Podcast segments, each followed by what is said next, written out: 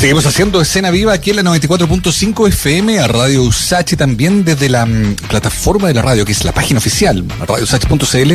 Se encuentran ustedes con la señal online, señal digital que nos permite ser escuchados en el resto del país. Actor de teatro, de cine, televisión y también candidato constituyente, Ignacio Churra está por estos días también eh, siendo protagonista de una web serie que se llama Recetario Constitucional y que, tal como su nombre lo indica, une mm, eh, intenciones, oficios y pasiones con su hermana Constanza, con Connie Achurra. Así que juntos están en este recetario constitucional también aprovechando esa plataforma para entrevistar a distintas personalidades, pero también para ir, que me imagino es lo más importante, ilustrando a la gente respecto del proceso que se viene. Ignacio, ¿cómo te va? Bienvenido a Cena Viva.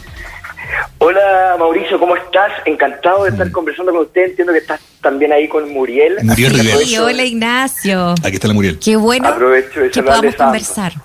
Oye, eh, Ignacio, bueno, imposible no partir la conversación eh, eh, sin eh, hacer alguna mención respecto de la contingencia, ¿no?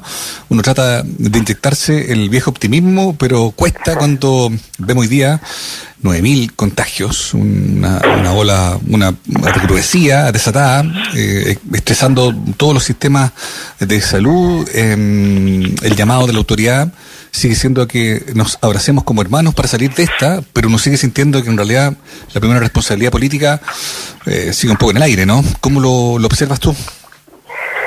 Eh, bueno, con mucha preocupación, eh, me imagino como todos los chilenos, eh, y no con cierta exento de cierta cuota de, rabia, ¿no? Porque eh, ya como que nos asiste la convicción de que esto se podía evitar y, que había señales y que había advertencia y que pese a eso se, desatendieron por las razones que sea, digamos. Y, lo cierto es que esto está costando vida humana y estamos ya en un momento crítico de mucho dolor eh, se empieza a cerrar el cerco. Me imagino que a ustedes también les ha pasado que, que, en la medida en que aumentan los casos y aumenta la mortandad, uno empieza a tener cada vez más gente cercana que fallece, que se enferma, mm. eh, que está con, con, con, problemas graves porque, porque tuvo el COVID. Entonces la sensación de que, de que nada, de que no queda otra que cuidarse, pero que, pero que, que hay cosas que se han hecho muy mal, ¿no? Mm.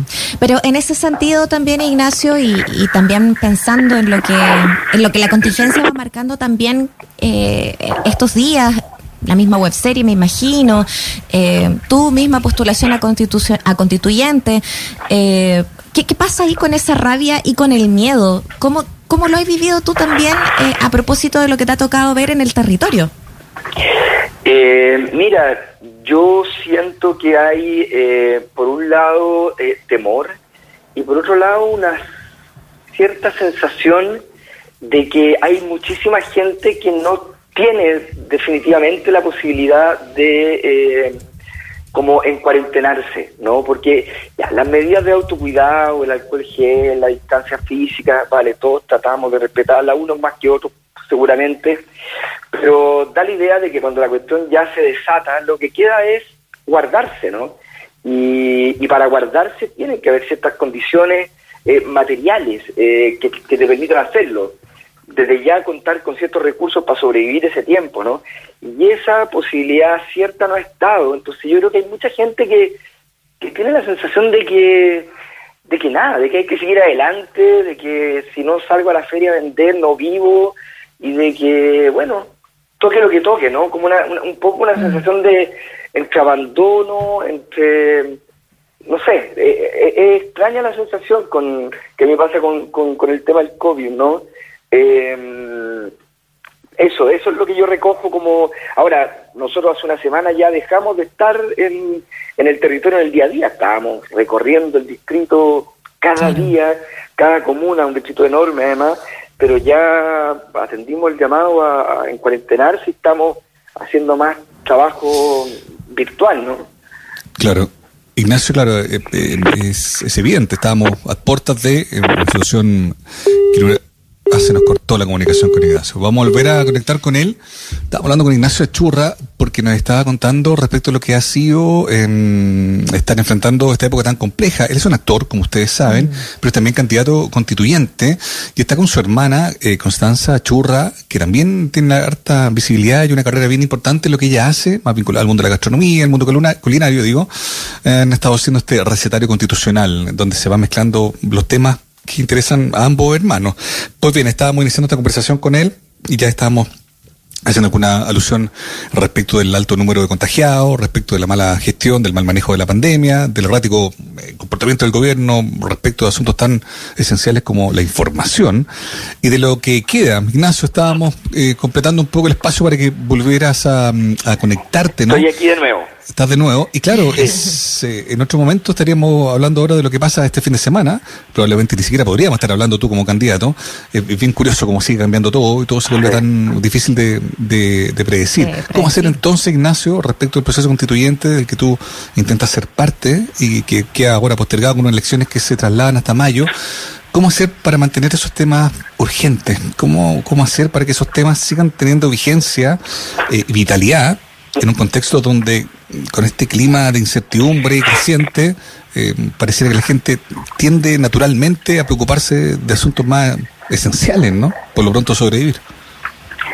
Eh, sí, a mí me preocupa mucho eso, Mauricio, te lo, te lo confieso, eh, porque no hay que olvidarse que este proceso constitucional e institucional es un proceso que surge precisamente de otra crisis anterior a la pandemia, que es la profunda crisis social y política que estaba viviendo Chile. Estábamos mm. en medio de un estallido social y el sistema político encontró de modo eh, indudablemente deficiente, que se fue arreglando en el camino, para mucha gente absolutamente insuficiente, pero bueno, se encontró una salida institucional que fue decir, aquí vamos a reescribir las reglas del juego a través de un proceso constitucional y vamos a tener una nueva constitución que va a empezar, ojalá, a prefigurar un nuevo Chile, que es ese Chile que demanda la ciudadanía.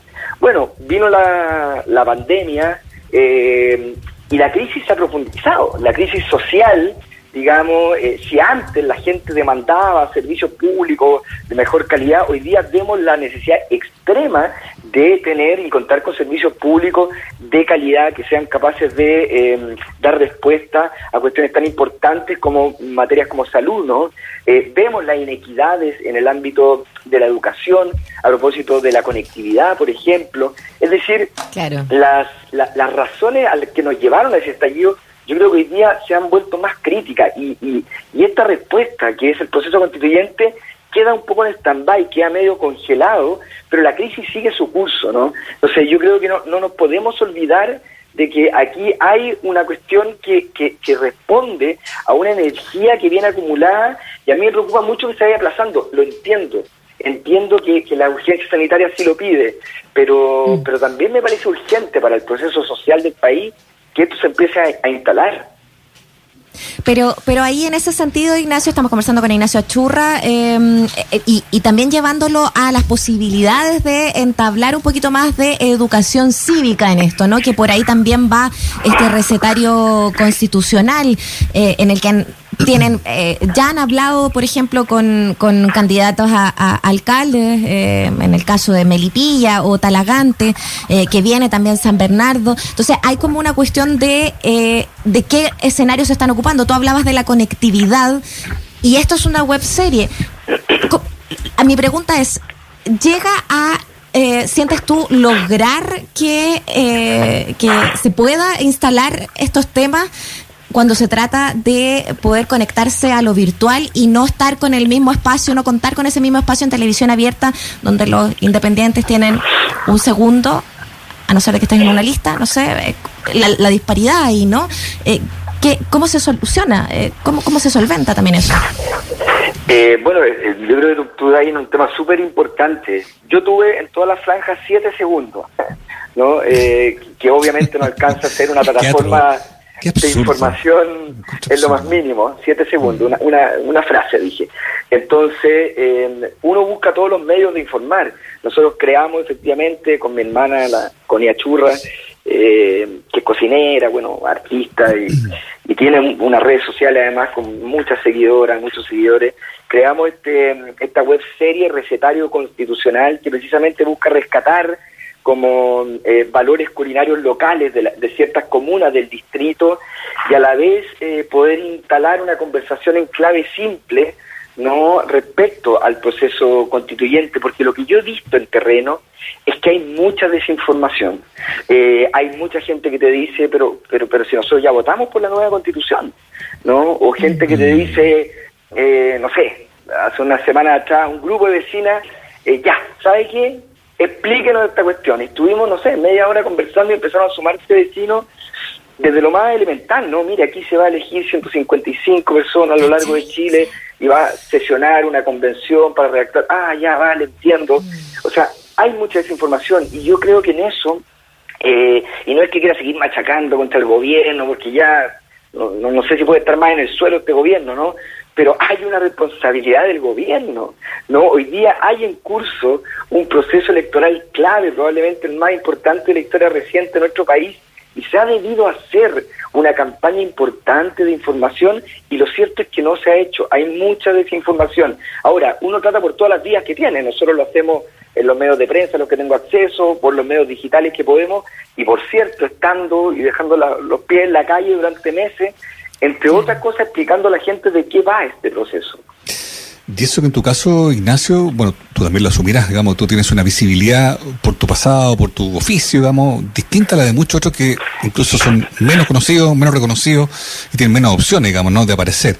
Esos siete segundos por que tú cuentas en pantalla, en contexto eh, franja, solo confirman la inutilidad, siento yo, derechamente, de, de, de, de esa, de ese espacio tan mal utilizado y que debería a lo mejor ser utilizado eh, en virtud de lo que tú también observas, ¿no? Eh, mayor información para la gente. A mí me perturba, me violenta y siento que se instala el abismo entre el debate y la elite, ¿no? De la que probablemente también uno es parte, ¿no? Eh, y, y, de la desinformación brutal de mucha gente que no tiene idea si es que está golpeando la puerta este candidato a concejal, alcalde, a constituyente, eh, incluso también entre tantas siglas de partido, probablemente tampoco pueda, pueda identificar su domicilio político, digamos, ¿no? Entonces, Así es, sí. es bien feroz, es bien complejo y evidentemente ahí la pregunta, Ignacio, tiene que ver con, con, con, algo que ya te había eh, enunciado de algún modo, ¿no?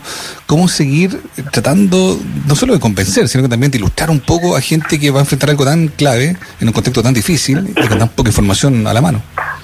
Mira, a propósito de algo que dijiste, Mauricio, que, que, me hace mucho sentido. Yo, eh, bueno, uno se encuentra obviamente en la calle con la resistencia brutal, la desconfianza con el sistema político en su conjunto, ¿no? De izquierda a derecha. La gente, tú llegás a hablar y, y, y, un porcentaje no menor de gente, antes de que tú le hables, antes de ver quién eres, nada, te dice, no quiero nada con políticos, no me hable nada, ¿no?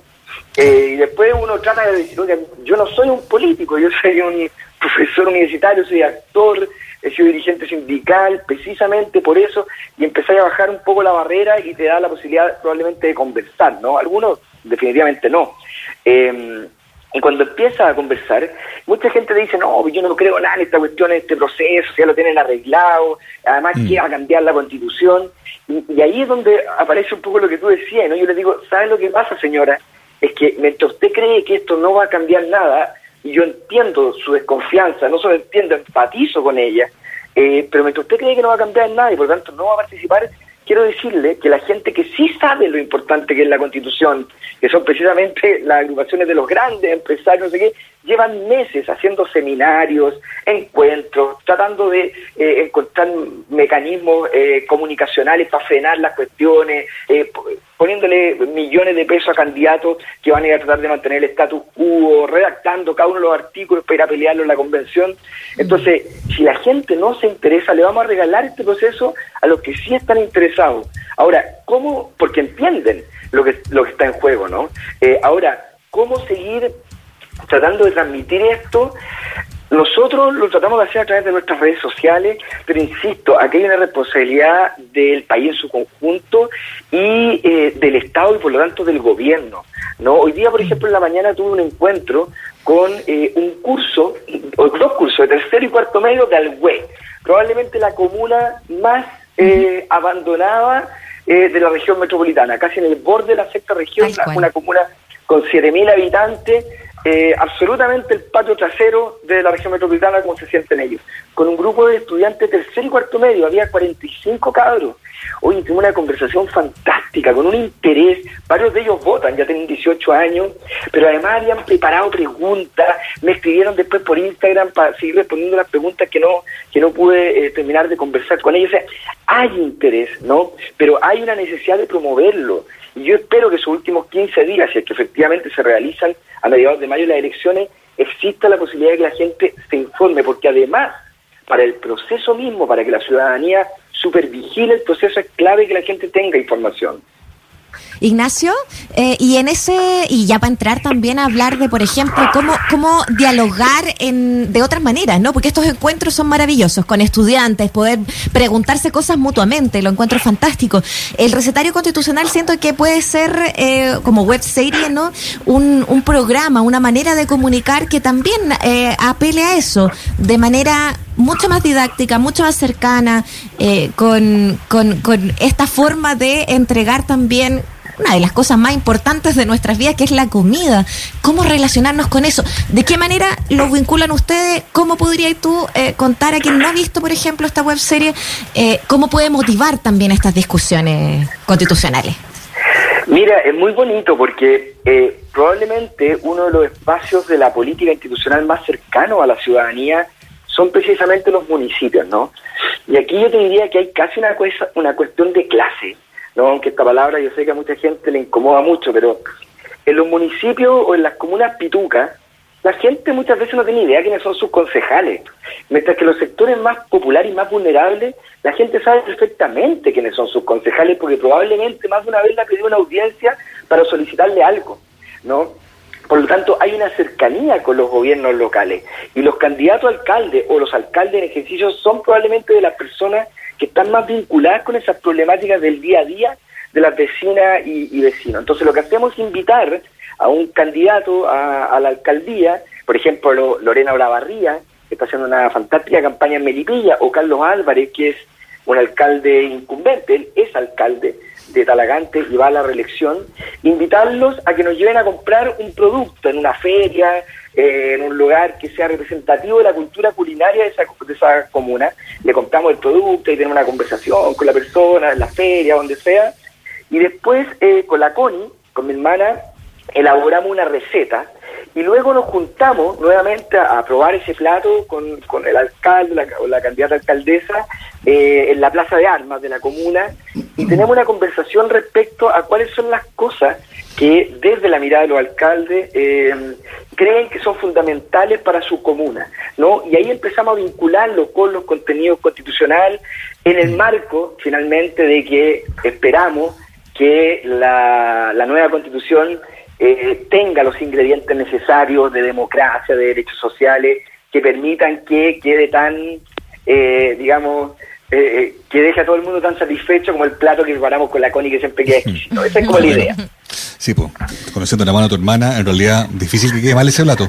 Oye, Ignacio, evidentemente el tiempo se, se empieza a acabar, pero evidentemente, claro, cuando la gente tiende a pensar que mm, cuando llega, mundo, llega gente de tu mundo, por ejemplo, no como actor, claro, uno supone, imagina o cree que tu principal agenda tiene que ver precisamente con temas culturales o del mundo donde tú has habitado históricamente. Sin embargo, es bien evidente que tú también te abres a otros temas, pero igual, eh, ya para cerrar, proceso constituyente, llegando allá, ¿cuál es la agenda que sientes tú debería ser más urgente para poder eh, potenciar y en este contexto además ayudar y casi salvar ¿no? un mundo de la cultura tan golpeado eh, por el factor pandemia. Eh, mira, efectivamente el sector está en el suelo, como tantos otros sectores, pero probablemente uno de los más. ¿ah? De hecho, muchos estudios respecto a Cervantía hablan que incluso más que turismo, gastronomía, que uno pensaría que están muy golpeados, la cultura está absolutamente en el piso hace mucho rato. y, y, precisamente respecto a eso, mire, aprovecho de contarle algo que esta semana espero que, saquemos así como a, la luz pública, que está muy interesante. Eh, ustedes saben que nosotros tenemos un problema de salud mental grave en el país, una epidemia que se está viendo agudizada con, con la pandemia. Eh, y sabemos que las artes y la cultura son una cuestión que ayudan mucho a la salud mental de las personas, ¿no? Las artes y la cultura permiten eh, cohesión social, permiten en general el acervo cultural, la capacidad de adaptatividad a diferentes escenarios, etcétera. Y hay un elemento que es muy eh, hegemónico en Chile, que es la televisión abierta, y pensamos que a través de eh, movilizar contenidos de arte, de cultura, en espacios de televisión abierta, se puede atacar de algún modo, intentar atacar eh, parte de esta epidemia de salud mental. ¿Por qué les cuento esto? Porque creo que una de las cosas que debemos empezar a hacer, y creo que esta suspensión de la campaña es un momento importante, es empezar a pensar cómo esos contenidos que pensamos para la, para la constituyente, que tiene que quedar incluido la cultura, que tiene que quedar incluida, qué sé yo, la educación, de, eh, la educación, la salud de calidad, etcétera, pueden finalmente ser eh, política pública, ¿no? ¿Cómo se van a traducir en política pública? ¿Qué es lo que yo creo que espera la gente? O sea, hoy día la gente te dice, ya, bacán que aseguren educación, que aseguren cultura, pero, pero ¿cuándo me llega algo de eso a mí, a la vida cotidiana? ¿Cómo, ¿Cuándo me cambia la vida? ¿no? Porque mis problemas son urgentes. Exacto. ¿no? Y, estamos muy en esa, nosotros tratando de, empezar a pensar mm. esas políticas públicas a propósito de los cambios eh, en la nueva constitución que esperamos se materialicen. Claro, entender cultura como algo más que espectáculo, ocio o tiempo digamos, ¿no? Sería un necesario punto de partida. Ignacio, te queremos agradecer la conversación, cariño a tu hermana también, y ojalá que se mantenga un poco la urgencia de los temas que son vitales para el, Chile que imaginamos, ¿no? De cara aquí a, las nuevas fechas de elecciones que, convengamos más, nadie garantiza que van a ser fechas que van a otorgar un escenario muy distinto al que estamos viendo, pero bueno, no perdamos la, ni la fe ni la esperanza, digamos, no perdamos la expectativa de que así pueda ser. Gracias, Ignacio. Tal cual. Un, un Mauricio, Muriel. Ignacio. Vale, muchas gracias a ustedes por la conversación, saludar a la gente, instarla que se cuiden y sí, pues ojalá podamos realizar las elecciones a mediados de mayo. Un abrazo muy grande. Chao, Eso es, un abrazo. Chao.